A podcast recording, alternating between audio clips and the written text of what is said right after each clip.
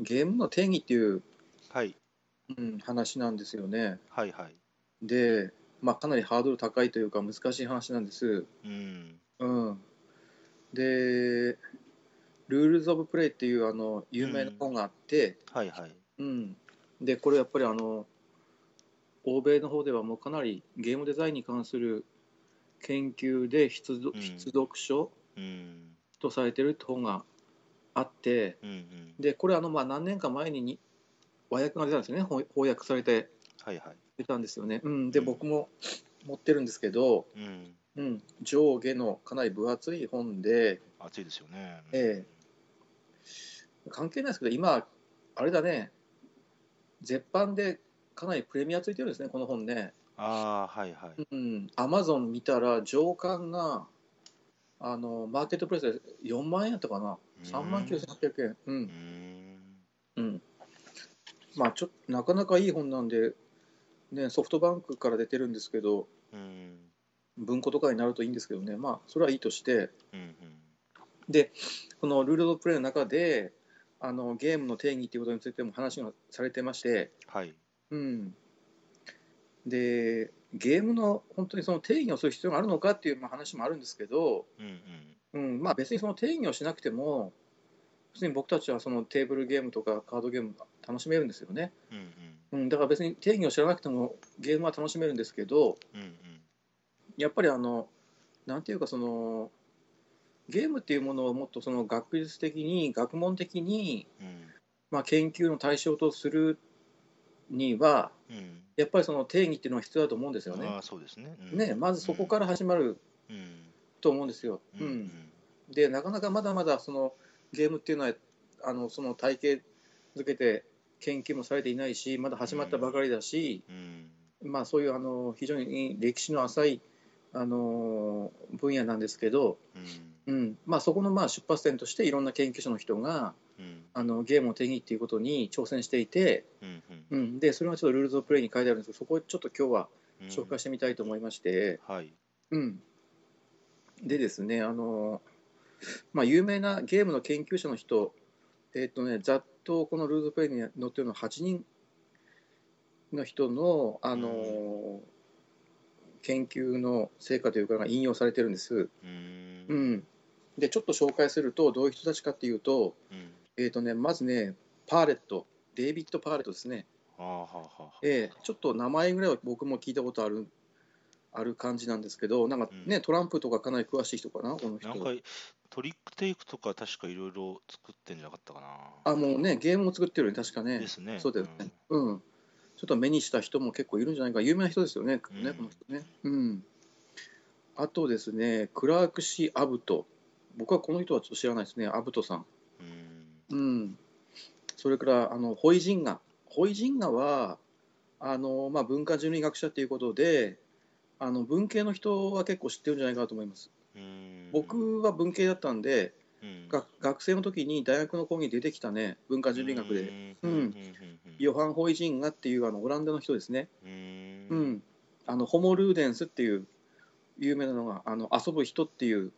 はあは意味あはあですけど、うん、うん、で遊びっていうものを定義しているうん、ポイジンがうんうん。それからそのホイジンガーのあの後継者って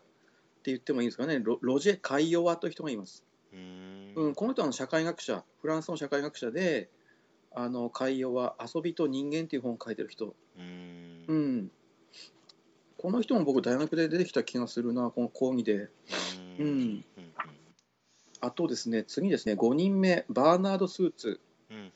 うん、この人は哲学者なんですよねうん。で著書は「キリギリスゲーム人生ユートピア」っていう本をうん。書いてる人ですはい。それからですね、えー、と次6人目クリス・クロフォード、うんうんこの人は割とあのデジタル系のゲームの研究うん。者の人ですね。ううんん。う。ん、あとそれからですね7人目、えーグレッグ・コスティキャン、うんえーコスティキャンは、まああのゲームデザイナーうん。で、うん、ここまで来ると割となんか最近の人っていうか結構馴染みのある人なんですよね僕にとっては。うん。うん、あと最後ねエリオエリオット・アベドンブライアン・サットン・スミス、うん。うん、かなりあのこの2人はあー有名な人っていうかうん、ただあんまり日本では馴染みがない、う。うんん、人でしたでこういう人たちがあのざっとまあ8人ですねうん。あのゲームを手に入れてるのにかん変えてて、うん。うん。うん、であの表が載ってるんですよねあの要素ゲームの定義の要素としてうん。全部で15個の項目があってうん。で今挙げた8人の人がうん。それぞれのその要素についてそのゲームの定義として当てはまるかどうかっていう感じであの表としてまとめられてるんですよ。うん。う。ん、でそのあちょっとねざっと長くなりますけど言いますね定義の要素としてまずあの要するにプレイヤーに制限を加えるルールうん。に従って進むっていううん。ルールってことですねまずね、うん。うん、プレイヤーに制限を加えるルールルールに従って進むっていう、うん。ううん。ん、それからね対立あるいは競争、うん。うん、目的思考結果思考、うん。ううんん。とか行為過程イベント、う。うんん、それから意思決定を含む、うん、うん。真剣な行いではなくて人を夢中にさせる、うん。ううん。ん、実意とは無縁、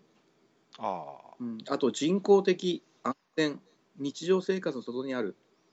うんう。ん、それから特別な社交の集団を作る、うん。えー自発的それから不確定、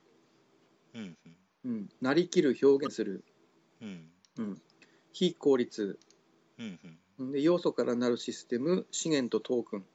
うん。で最後芸術の一種っていうことでね、ほうほう。えー15の項目があってううん。大体まあこの辺の要素であのゲームっていうのは定義づけられるのかなっていうそういう話なんです、うん、うん。で僕が思ったのは、まあ、とにかくまず最初に言ったルールうん。ルールはやっぱりないといけないかな自分の考えですねここから言うのはね僕ははね、いはいはいはいはうい。ん、あのこのルールに関しては、うん。全部であの8人のうちコスティキャン以外は全員がチェックしてますねもうやっぱりルールだと、うん、定義に関してね、はいはいはい。うん、それからね僕が注目したいのはあの意思決定、うん。うん、これもやっぱり僕はゲームの中に欲しいなって思ってて、うん。うん、それからあとはあの人工的安全日常生活の外にあるっていうことですよね、うん。うん、あの現実世界を要するにゲーミゲーミフィケーションという言葉もあるけどうんうん。あのな何でもかんでもそのなんていうかゲームにするっていうのは僕は反対で、ああ。う。ん、やっぱりそのバーチャルな空間でうん。全くその仮想的なあの空間の中で行われるものだと思ってます僕は。なるほどね。はいはい。うんうんうんあとはまあそうですね、まあ、大事なのは僕はこの辺なんですよね。うん。ううんんうんうんルールを選んでる人がいないってのも面白いですね。ルールを選んでない人がいるっていうのも。うん、そうコスティキャンはそのルールは言ってないですね。う。うんんひ真剣な行いではなくて人を夢中にさせるっていうのも面白いよね。あのううんん、なんていうかやっぱむ夢中になるんだよねし真剣な行いではないなどう言ったらいいのかな、うん、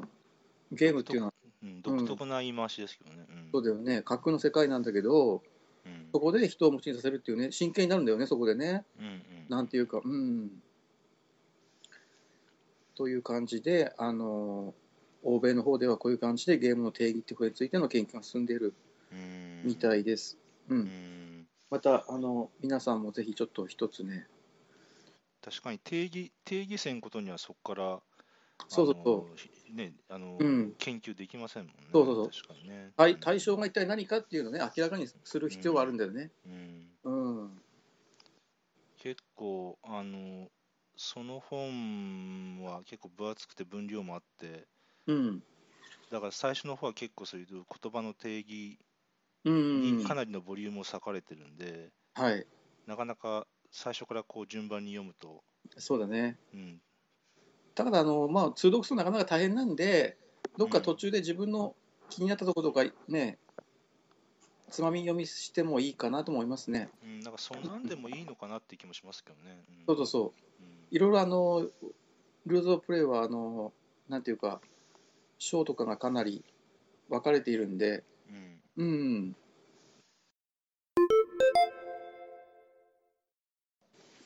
はい、えー、とそれでは本題いきます。えー、とじゃあ今日は松本さんの方に、えー、と4タイトル上げていただきたいんですけど、まずタイトル4つお願いできますか。はいえー、と今日の4タイトルははい「えー落水亭物語」うんえーセレンゲティ」はい。それから「片目の海賊うん。」それから「プロスペリティはい。」の4つですね。あ、そうですか。はい。はい、ではまず1つ目からいきましょうか。えっ、と「落水亭物語」ですね。うん。これは基本情報はと英語名だと「オリジン・オブ・フォーリング・ウォーター」ということなんですけども、うん。えー2005年ですね、うーん。えー佐伯拓也さんという方で、はい日本人の人。そうですねはい。実際にあのゲーム会東京のゲーム会でお会いしてお話ししたこともあります。あは、い本人本人の方に、はいうん本人そうですね。はういん。えー2005年の作品で、えー3人から4人、10歳以上30う分、ん。えーギークのレーティングは5.69票入って5.61ということになります。うはいん。はい。えーっと、落水亭物語で、はい。えー挙げたいのは、うん。まず1つ目のポイントは、あれですね、えー逆回しのプロット式のトリックテイキングっていう、このオンリーワンのアイディアにつういん。てですね。うん。うん。えー、とどういう基本トリックテイク、うん、基本トリックテイクって言っていいのかどうかもな悩ましいんですけども、うん。えーとまあ、4, 人4人だったら4人がこう手札が手札配られてますと3色いゼロ0から8かなスートがスートが三つあって、でランクがゼロから八ってことですか。そうですね、うん。はいうん。えー、ちょっとち違ってごめんなさいでとにかく、まあくえー、と配り4人に配り切りましてはい。でそれで、えー、とカードを場にプレイしていくんですけども、はい。えースタートプレイヤーの人からばボード上にあのカードプレイしていくんですけども、あそうですね3色で0から7で8枚だ 3×8 で24枚ですねでそれを、うんうんえー、と4人に配り切るんで、えーとうん。 1人手札が6枚とうん。うん。いうことですねうん。はい。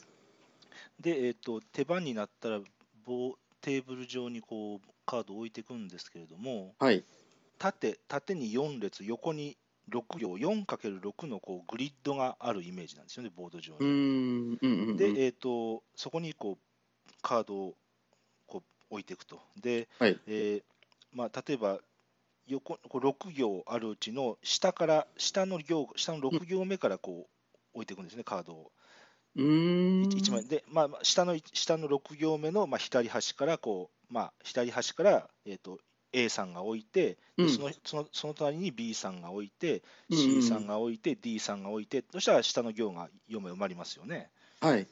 そしたら次、えっと次の人に、えー次の上の行、だ5行目のまた左からこうカードを置いていくっていう、まあ、基本そういうふうに置いていくうと。ん。うん。うん。うん。うん。ちゃんとプレイされる場所は決定されてるわけですね。じゃあ決ね定されているわけですね。うん、決めら決められてるんですね。うんうんうんうんずーっとこうし置いていって、全部24枚置き切ったら、うん、はい。各6行って言いましたけど、その各、各行ごとに4枚、各プレイヤー、A さん、B さん、C さん、D さんがこうプレイあのカードを置いてるわけですけども、1枚ずつ。はい。その各行ごとで、うんえー、とトリック、マストフォロー、トランプなしのトリックテイクの処理を1行目からやっていくと、6行目からうんカードを置いていったんですけども、そのうん1行目からそのマストフォローのトリックテイクで誰が勝ったかっていう処理をやっていくと。おお。で、えーとなかなかこれ言葉だけで説明するのは非常に難しいんですけども、うえっん。と例えば1行目で、えーうまあ、仮に A さんがリードだとしたら、はい。 A さんのリードカラーで一番ランクの強い人がまあ勝ちますわね。うんうんうんうんで、そしたらそのその1行目でトリックを買った人が、えーとあの各行ごとに得点札がこう置いてあるんですけども、その得点札を取れると。うん。うーん。で、例えば、えー、と1行目で、えー B さんがトリックを取りましたと。はい。そうすると、あのもうトリックテイクでよくある、えーとトリックを取った人が次のリードになるんで、はいえっと2行目はそのは B いさんが、B さんの B さんが2行目に置いたカードがリードしたカードだということになるわけですよね。うんうんうんうんうんはいわかりますちょっと、うんあ B さんのこの色がリードカラーなんですねと。うんじゃあでだとしてじゃあじゃあこの2行目では誰が勝ちましたかと。うんうんうんであじゃあまた B さん勝ちましたねになるかもしれないしあ C さんが今度勝ちましたねになるかもしれないと。うんうんうんそしたらその2行目の得点札を取って、うんその人がリードになったとみなして3行目を処理をして、なるほ3ど行目の得点札を取ってでそのうん3行目の人がリードからになったとみなして4行目を打ってで56とやっていくと、はい、っはいはいはいていうこここのアイデアですよね。うーんその逆逆プロット式のトリックテイクでこう、うん逆回しに答え合わせをしていくっていうこの感じが、どうでしょう同人商業を比べてもうん似ているものはないような気がしますうんね、うんオンリーワンだと思いますね。ううんっんていうのはこれ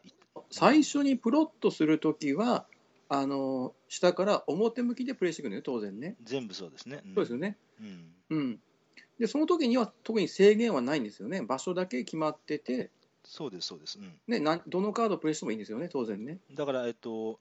どのカードがリードになるかも当然わからんわけだから、うん、あのうんなんかマストフォローのあれもないし、うんうんあのだからうんある意味メインフォローですよね。メインフォローでもないか、まあ、好きなカードを出していいってことですね。うんうんうんうんうんなるほどなるほどで、えー、と全部埋まったら上から順番にトリック的的な処理をしていくっていうことですよね。うんうんうはんやっ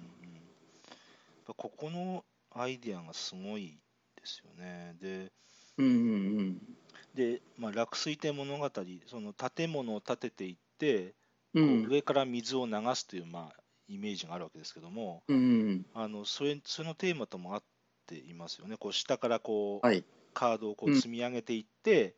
うんうんで上からこうジャジャジャっと水を流してこう、うんえこうツーってこうこっち曲がってこっち曲がってこっちに水が落ちててこう最後どこどういうふうに落ちて水がこう落ちていくかみたいなそうんのうんイメージとこのさっきの自動処理の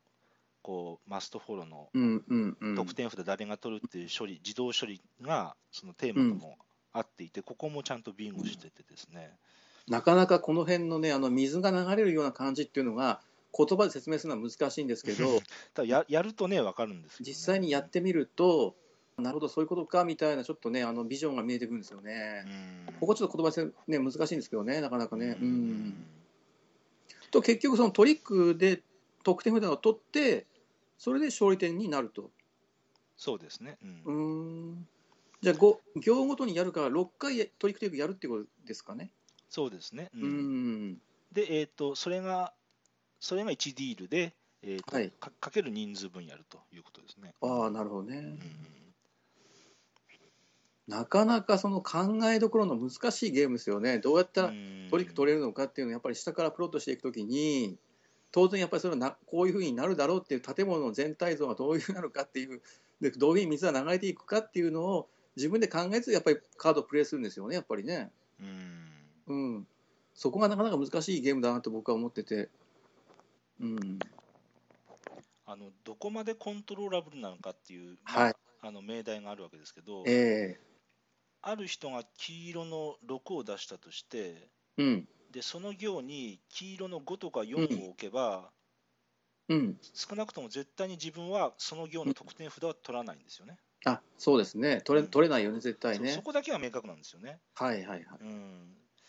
なので、うんでこうで6行目がきろく例えば6行目は勝つとしても A さんか B さんか C さんだなとうんうんうんうんで次5行目になって、うそんうですねうん、うんで次5行目になってこう5行目で勝つとしたら A さんと B さんだからあということはもし A さんが勝ったとしたらこうこう流れるし B さんがもし勝ったとしたらこうこうって流れるなとかで次で次うん4行目になってもしあこの人が勝ったらこう456ってこうこうこうこういうふうにいくなっていうだだんだんだんだんこう出来上がっていく感じですね。ええはいうんそうやちょっとなかなか伝えるの難しいんですけうど、ん、うんあのー仮想的にそのリードからっていうのをまあ自分でこのリードからだったらこの人が勝つっていうだ何々ならこの人っていうのは分かるんだよね結局ねうん各行でうんうん、でそれがでも一番上の水がどう流れるかって一番一段目がまあ決まらないことにはまあっていう部分もあるんで、はいはい。う、うんんただ独特のプレー感ですよねこのゲームはやっぱ唯一無二と言っていいうんでしょうね。だから、えー、とだんだんこのトリックは誰が勝ったのかっていうのが、うん、えー、ともちろん全部あのカードができたら全部もちろん明確に分かるんだけども、うんう、こうん確率論的にだんだんこの4番のだんだんだんだんこうそのトリックごとにどのどれが勝者かっていうのがだんだんだんだん決まっていく、まあ、なのでその、えー、と量子力学量子力学的なトリックテイクだってまあうん言ってた人もいますけど、うんまあ、あのあながち大げさでもないなとは思いうますね。ん、なるほどね。はいで、えっと、ごめんなさい、落水点はもう一つだけ、あのはいえっとえっとさっき得点札を取るって言ったんですけども、うえっんと、得点札は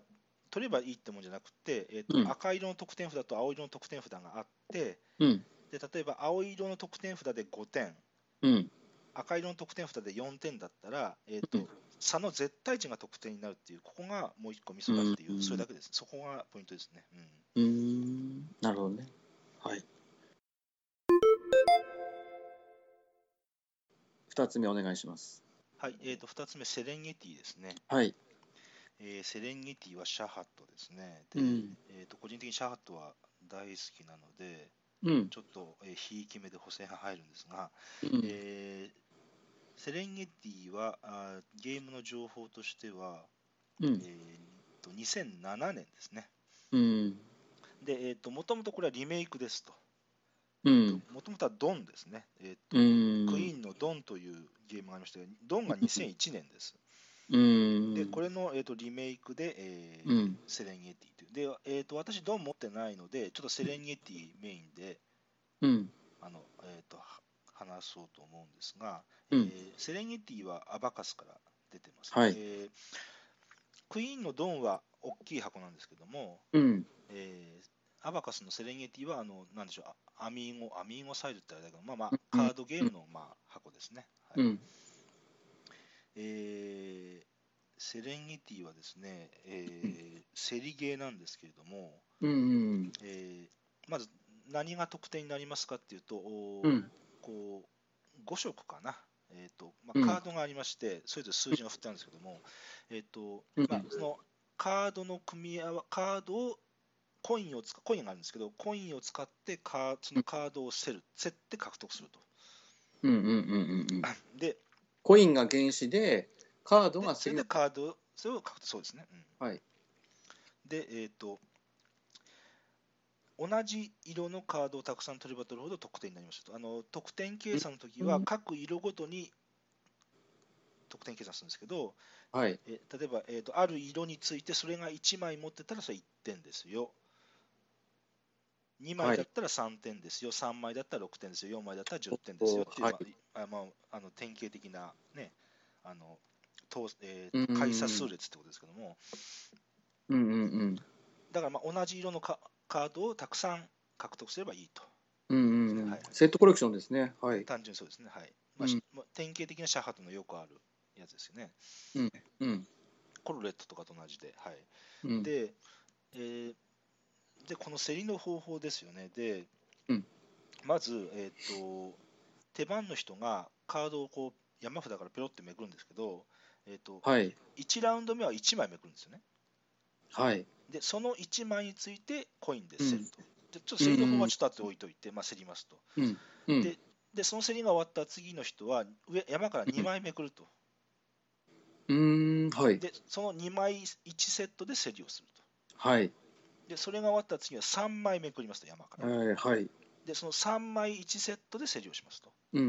ん。で次はまた1枚に戻ります、次はまた1枚めくって、その1枚で競りをしますと。うん。はい。だから1枚、2枚、3枚、1枚、2枚、3枚っていうのがこう続いていくと。うはいん。ここが一つあの特徴的ですよね。うん。で、えっと、もう一つは、えーそのまあ、うんそのカードをするんですけども、えっと、うん。単純にそのおパスするかうん。前の、前に言ってる人よりも高く値は、ええー、と値段をつけるかっていう、ただ、まあ、基本のうんうんよくあるやつなんですけども、とその競りの方法がうん独特で、まあ、シャハトらしいんですけれども、うんえー、と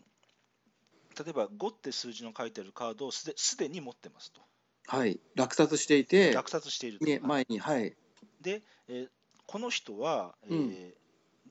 5という競り値が言えなくなりますというルールなんですね。うーんはえっいとでこれは、えっとこれ1の位として数えるんで15、25、35も同同じですと。はいはいはいはい例えば、えっと5、6、7っていうカードを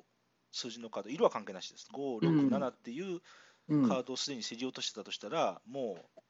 えっと5、6、7、15、16、17、25、25っていうのはもう全部競り値としてその人は言えなくなりますという言えなくなるうーんこれがなんというかあのシャハトらしいですよねそのうーん特に、まあ、一応あのなんかこれ、えーセレンゲティでこれ遺跡を一応競りで買い取ってるみたいな遺跡がカードに書かれてるので一応遺跡の呪いがかかって言えなくなるっていう一応ことらしいんですけど ああそうなんですかちょっと、えーあ違いましたち違いましたごめんなさい私の解釈は確かそうなんですそうなんですけどなんかそうだ、うんそんなことを聞いたことがあるんですけど、えー、あそう初めて聞いたそ れこれこれこれ違ってたら本当ごめんなさいねうんだけどもその、うんだってだって元のドンっつったらあれマフィアとかそのテーマじゃないですかはいそうですねですよねだから、ええまああのまあシャハトらしいあの特にあんまテーマとは関係のないこのルールによってこの、うんえーかなり不条理にこのプレイヤーを縛る感じがうんうんうちょっと好んきな人には、好きなものにはたまらないんですけどもうんってなると,、えー、と何が起こるかっていうと例えば、えー私の次がハトさんの手番だとしてはえいっとハトさんは、えっとうん自分の前に4567っていう、まあ、カードをもうセイと落としてるとはいそうすると私は、えっとはいセセリーネで3って言えばはいもうハトさんは8以上しか言えなくなるわけですね。はいそういうことですねそういうことですね、うんっていうことが起こると。うっていうことですねんうんうんじゃあハトさんは8以上でそのカード欲しいのって話ですよね。そういうことだようねんっていうそ,、こうんそこの駆け引きですよね。うんうんここが非常に面白いですうよね。んでもう一つその競りでもう一個大事なのは払ったお金どこ行くのなんですけど、はいえーっと、えー基本はあのこれもかこれも獲得しているカードの数字によって決まっていて、うんえーっと例えば3人でプレイしてて、うえーっんと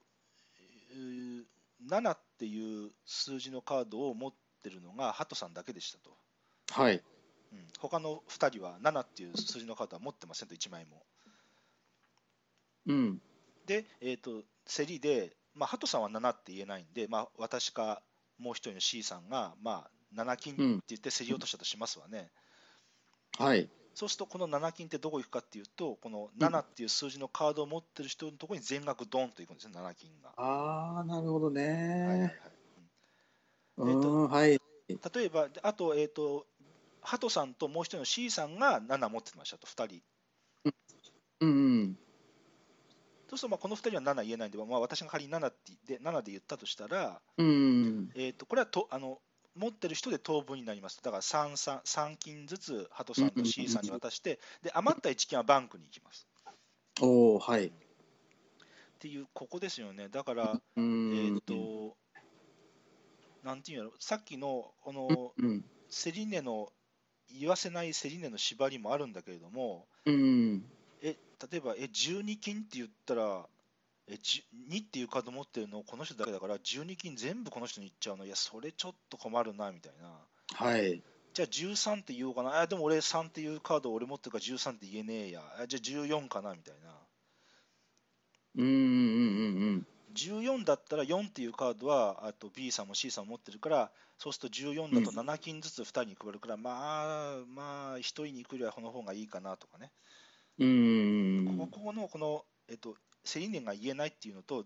うんお金がこう、お金、誰にお金が行くかっていう、それがかなりダイナミックにその数字によって変わるところが、うんあうんうんのうーん面白いと思うんですよね。なるほどね。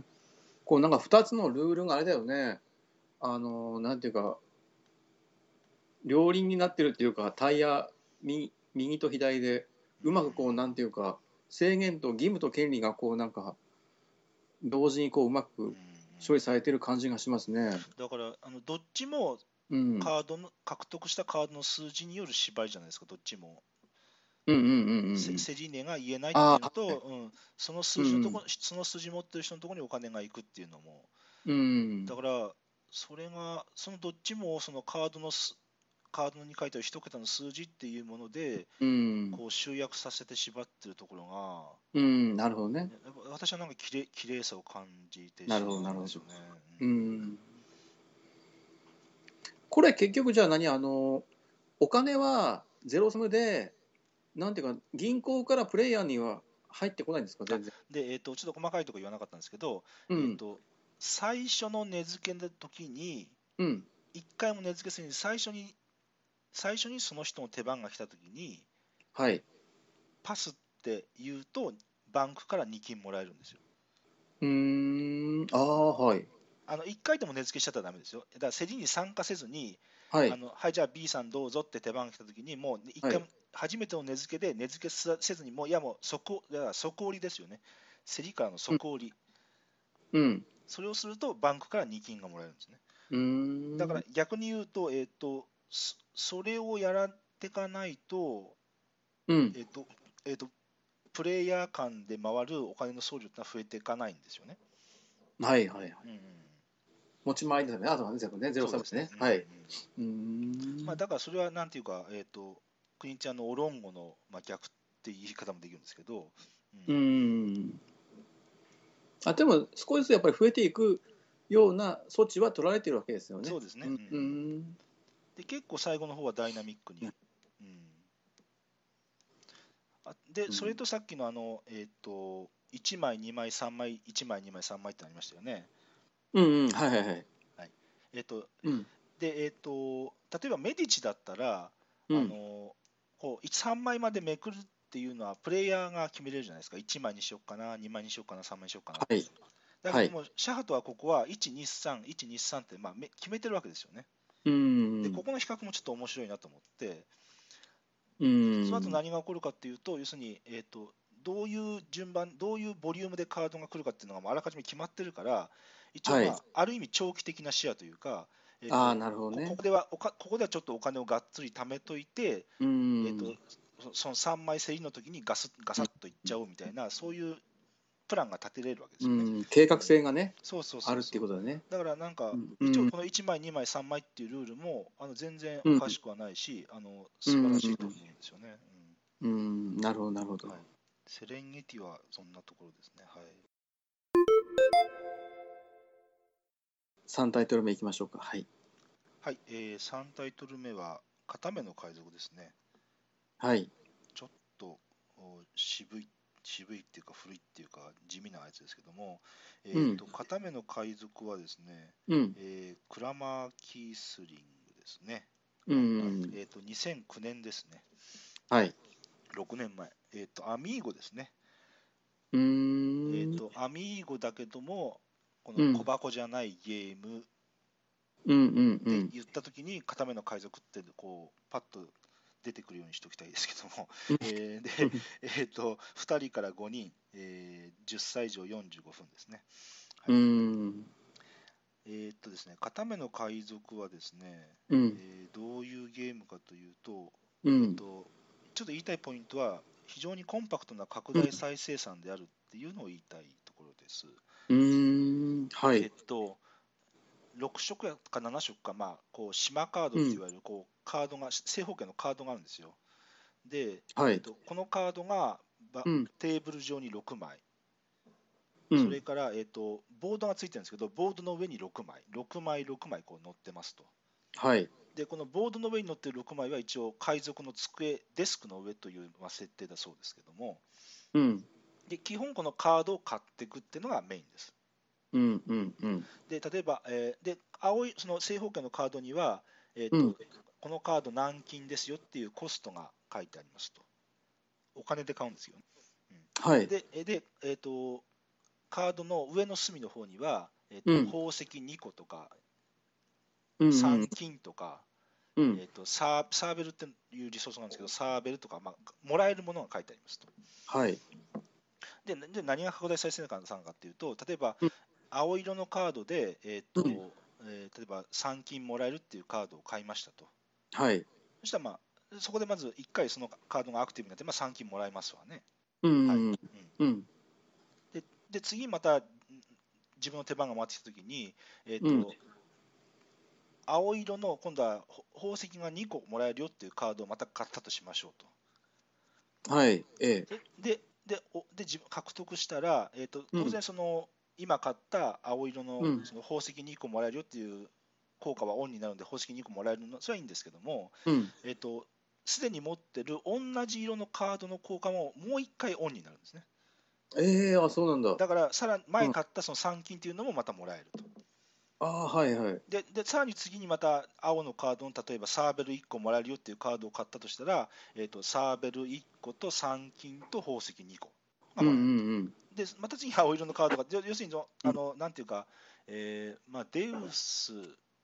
とかもまあそうっちゃそうなんだけど要するにあの、えー、と累積していくわけよね効果がずんずんずんずんとうーんなるほこどこねが、うん、ここがまあ非常にあの単純な分かりやすい拡大再生産だと思うんですよね。うーんまあああえーなとうんうんうんまあえー、と宝石のきらめきとの類似性もあるとは思うんですけれども、ううんんうん色が何色かそのカードにあって同じ色を獲得するとと全部のカードがオンになるってことですねその色のカードがねその色のカードは全部ね、うんうんうんうん何回でもオンになるんですかじゃああで一応、えーとうん7枚までという一応ルールがありますね。うーんじゃあ最大7回そうただ一応な確るか、こともあるうん、ただ一応確か1色が8枚やったと思うんで、ああはいうん、だから7枚ってのはもうほぼほぼ全部やったと思いますね。うんああなるほどねうーんうん、あそうですね、7色8、え8色7枚か。8色7枚から7枚って言ったらもああう、はいとかうん、まあそうですね、一応上限はありますね。 1人で全部もしがめたら7回オンになるとうんうん、そうだからあのある一人の人に色を独占させるようにしちゃダメなゲームなんやろうなってのは私のちょっと思ってるところですね。うん、ただ要するにうんとだんだんだんだんその色のカードのによってもらえるものの差がどんどんどんどんできてくるわけですよね。ああはいはいできるねそなの例えばね、そうだかうんらハトさんはハトさんだけで青を4枚も5枚もがめてたら、うんハトさんは次青色のカードを買ったらたくさんいろんなものもらえるけどだだけうんどハトさんを邪魔しようっつうんで私が青色のカードを買ったとしてうんうもん例えばそれが1枚目の青色カードだったらもうビビたるものなわけですよね。そうだもらえるもねのちょっとお仕う事お仕事ん感があるね、うんそうなだるからとそこはねちょっとやめないゲームかなとも思うんですけどね。うんうんまあ、そこまでい行かせないようにせなあかんのかもしれんね5枚とか4枚とかに、うんうん、うまく3枚3枚とかでなると熱いんでしょうね競りとかなんていそううでかすね、うんっうんうていうとこですね。うーんんまずここそこが面白いそこがなんていうかうん宝石のきらめきの拡大再生はもっともっとあのソリッドで骨組みだけなんですけど、うん、まああのすまあ、似たようなとこはあるかなと思いますなるほどねうんまあきらめきほどのあきらめきよりももっと爆発力はありますけどね、うんそういうゲームがもう7年ぐらい前にできて出てたんだねじゃあねコンパクトなこういうねううんん6枚テーブルにあってカードがで、うんそそれと別にあのボード上その海賊のデスクの上にカードが6枚また別に置いてあるって言いましたよね、はいで、えっとちょっと個人的に面白いなと思ったのはあの、うん手番になったらまずマストでお金で1枚買うんですよ、カードを。これマストなんです、絶対に、絶対に買う。うんうんで、絶対に買った後うんか海賊のデスクの上にあるカード1枚をうんか買うことができるんです、これはメインなんですよね。うんで、えっとボード上のカードを買うときは、うんお金じゃなくってサーベル、サーベルっていうリソースが別にあるんですけど、サーベルを使って買うんですよ。ええあそうなんだ逆はに言ういと、お金じゃ買えない。ああなるほどねあまあ、基本3サーベルなんですけど、うん3サーベルで買うんですね。うんこれは買っても良い。だから、えっと1手番に、えっと最大2枚買えるわけですよね。1枚はマスあで、1枚はメイで。はいうんうんで、まずってなんですけど、その次の処理が個人的には面白いなと思って、その後、うんうんあのお金で買えるようになってるカードから1枚選んで、うんでその選んだカードを海賊の机の上に移動させるんですよ、必ず。うーんまあ、これ何かっていうと、要するに、買えるコストを変換させてるわけですよね、これって。つまり、あはいお金で買えるようになってるカードを1枚ひょいって選んで、うんサーベル、コストをサーベルに、サーベルで買えるようなカードに変えてるわけですよね。あのコストを変えてるわけですよね。うんそうそうでですね。うん。こんな面白いの。これもこれマス、しかもこれマストなんですよね、ルールとして。海賊の机がに空きスペースがあるなら、これ絶対やんなきゃいけないっていうルールになっていて。うーんっていうことは何が起こるかっていうと、あのうんサーベルの数もお金の数も全部全部公開なんで、要するに、あの人、お金はすげえ持ってるけど、サーベル全然持ってないじゃんと、下茶の人がね。ああなるほどはいはいはいうんその時に、例えばうはんハトさん、ハトさんがすごいお金はたたんまり持ってるけど、サーベル全然持ってないと。うんうんうんで、ハトさんの欲しそうなカードがお金が買える状態のところに置いてあると。うんうんう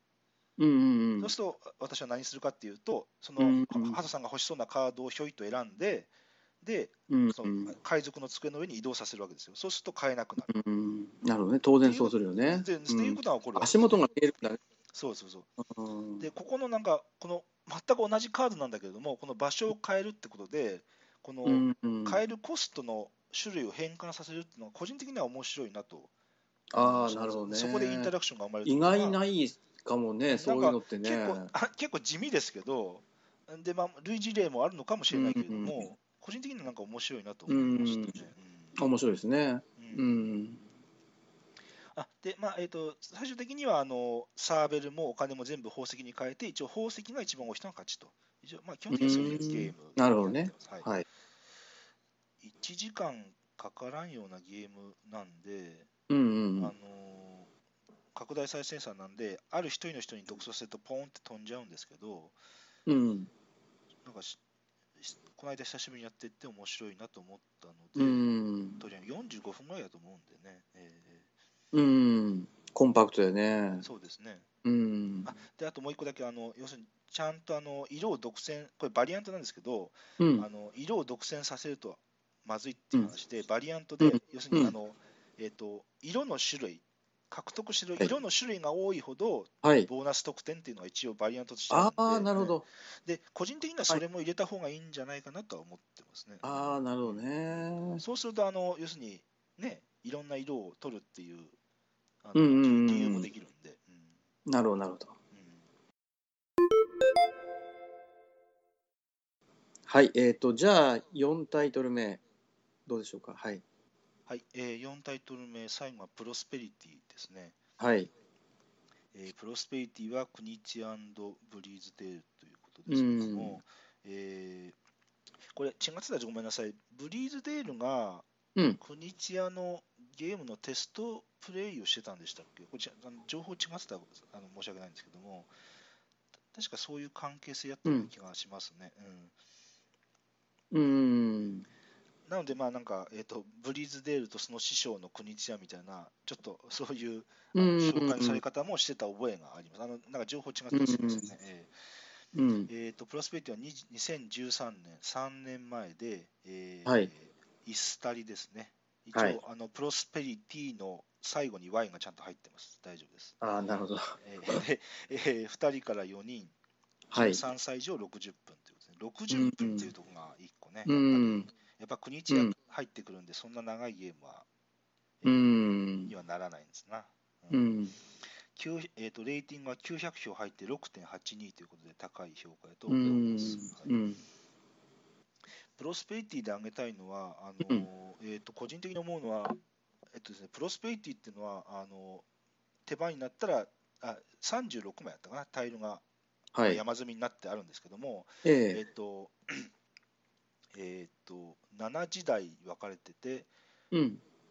で、各時代で5枚タイルがあるのかな。ああはいはいで、えっと5枚5枚のタイルかける6時代で30枚で最後の時代だけ6枚なんで全部で36枚だったと思うんですけど確か、まあ、でで手番になったらタイルの一番上をペロッとめくるとうんでめくったらこのうんこの決算してっていうのもタイルに書いてあるんでもう全員がその決算の処理をまずすると自動的あに、あはいはい都度につどつど決算が起こるんですね、じそゃうあです。ねねうん、でこれは自動処理ですよとあの別にあのうんうんうめんくった人だけが決算じゃなくてみんみんながその決算をすると、はいた、はい。例えば、えーとペペロってめくってお金の決、えー、とエネルギーの決算してっつったらみんなのエネルギーの、まあ、決算をするとお金の決算してだったらおうー金の決算をするとん、ごめんなさいでその後、うん、そのタイルを、まあ、あの市場に市場のまあ所定の位置に決まった位置に置いてうん、でその後2アクションして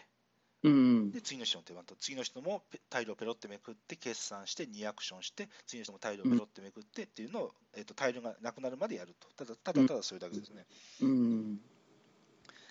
で、えっと36枚これ3人プレイでも4人プレイでも36枚は変わらないので4人だったら36で割って9手番しかないと3人だったら12手番しかない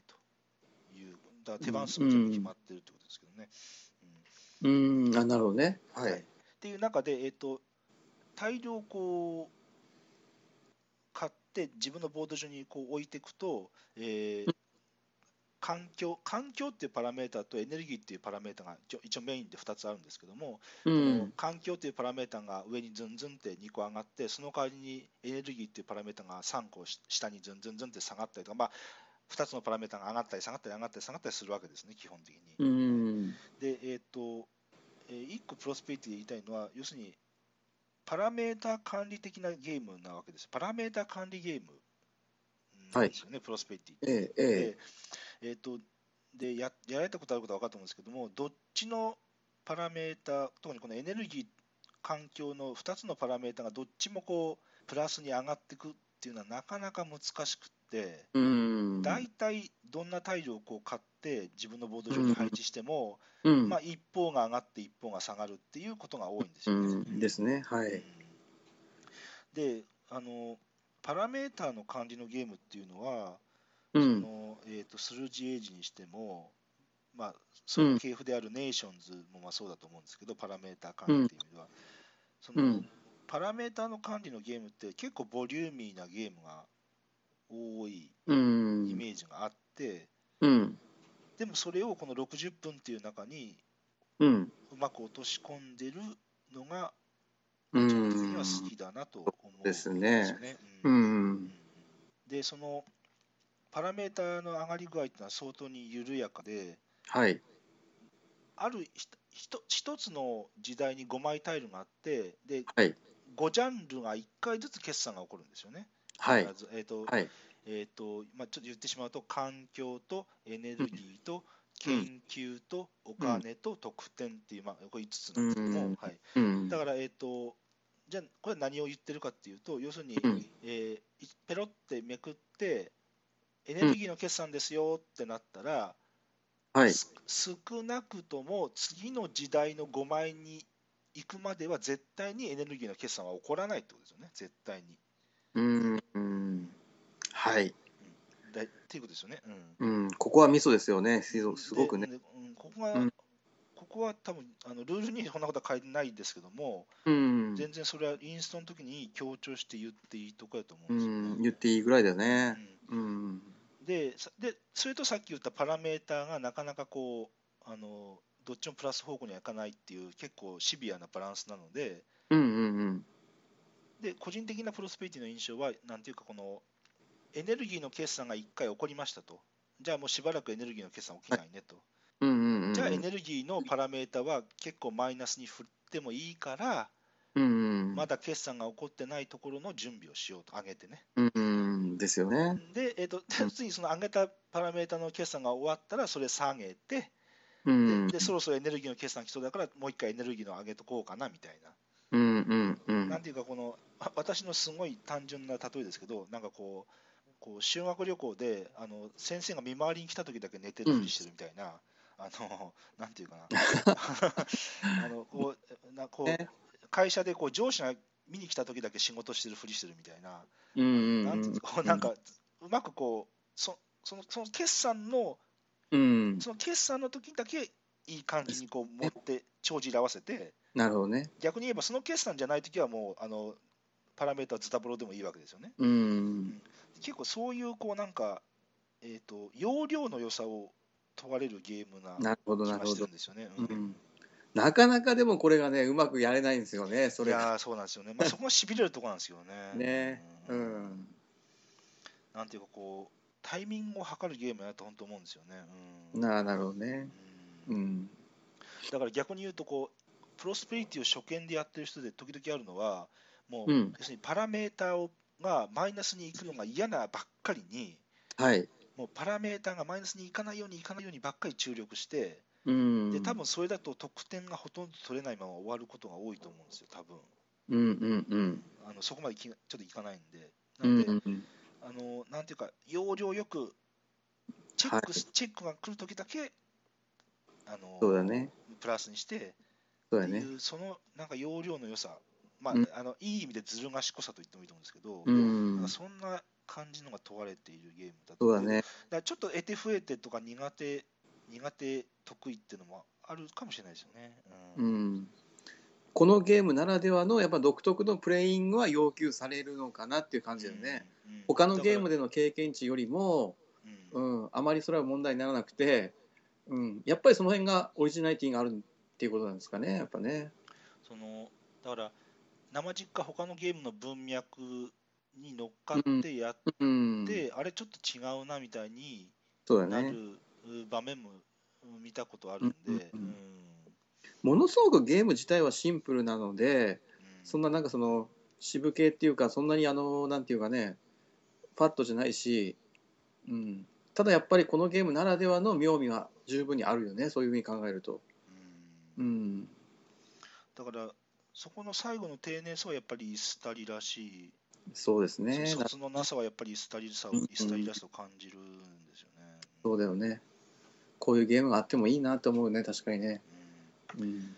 ちょっとなちょっと難癖つけるとあれですねあの得点トラックが非常に使いづらいですね。あのあなるほどあれだけなんとかならんかったかなと思うんだけど、あの えまずね、得点トラックがなんかね、蛇みたいにこうジグザグジグザグしてるんですよ。うんで、それに加えて、あの得点のこの四角いマスよりも、うん、そのえっとそこに置く得点キューブの方が若干マスよりも大きいもんですから、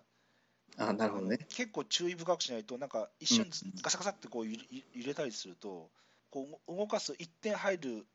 ように動かすつもりはちょっと間違っちゃったりとかすると、結 構、えっとうん結構間違いづらいんで、いやー、なんかイスタリ、ここはなんかイスタリらしくないなと思ってたあんのですよースコアトラックはなんかでもフレーバーを生かしたんだよね多分ねなんかそのうんちょ文っとね明発展のこう伸びていく感じをだかうらゲームに合ってるっちゃ合ってる見た目合ってるっちゃ合ってるんだけどん うん機能的じゃないんだよね結局ねまあ、そうです。だからあの、 だから、えっと、シャートの、シャートのインダストリーも、あの、アートワークがすごすぎて、断面見える ああるんですけど、まあ、ちょっとそ、ちょっと悪い方にそれが出ちゃったかなって気もしない。まあまあ、でも、それを補ってあまりある面白いゲームだと思うんですけどね。はいうんそうですねうんだと思います僕もということでじゃあ今日もね松本さんに4タイトル紹介してもらいました、はいえっと最後にじゃああのゲーム会の告知ということでまた締めたいと思うんですけど、はい。えー、と、どうしよう、松本さんはどう、あちょっと、あの、いたろいだろ、うんはいあの、また、ちょっと今、準備中ということで、えーはい、キャンセルさせていただいて、あ申し訳ないですけども、えまたあのあのえ再開することになったらご連絡します。申し訳ないです。そうですねはい、はいすいません。はい、じゃあ、今ちょっとじゃあ告知はお休みということで、えー、とじゃあ、私の方が言わせていただはき、い、お願いします。はい。えー、と今月3月27日、ここれ、えー配信が25日なんで、もううんうんうん。配信日の翌々日ですね、そうですね。うん、金曜日に配信になって、まあ、日曜日にゲーム会なんですけど、はい。えー、と福井県あわら市、うんえー金津創作の森というところで、うんえーゲーム会をやります。はい。であのまあ時間は朝の9時から夜の10時まではい。で一応あのちょっと会場のキャパシティの問題もあってあの定員を一応20名とさせていただきますんでうんええでもしあのやっぱり参加したいってもうはっきり決まってる方いらっしゃったら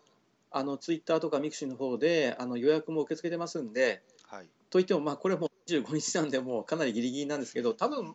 まだ空く空いてると思うんでね、はいはうい。ん、ぜひそこに書き込んでいただければあのしっかり席は確保しておきますので。うんうんえあとあのビート・ザ・エイト・ボールのうんちょっとしたプチ大会も、はいはい。ええあの考えていますので、はい。はい、それとあのこの松本さんの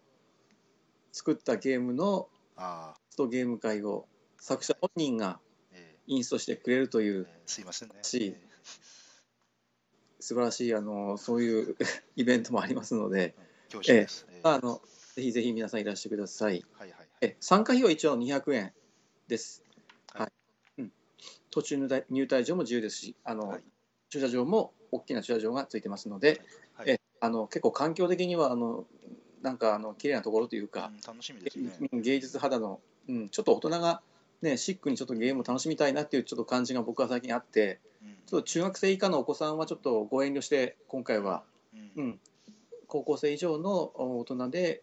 あの静かにゲームを楽しみたいなみたいな感じのはいイベントです。ははいいはいはい。はい、えー、とじゃあそういうことで、えー、とじゃあ今日も長々とお話ししていただきましたね。はい、ありがとうございました。はい。はよい、またじゃあ今度次回ということで、えーよろしくお願いしまろす。しくお願いします。はい。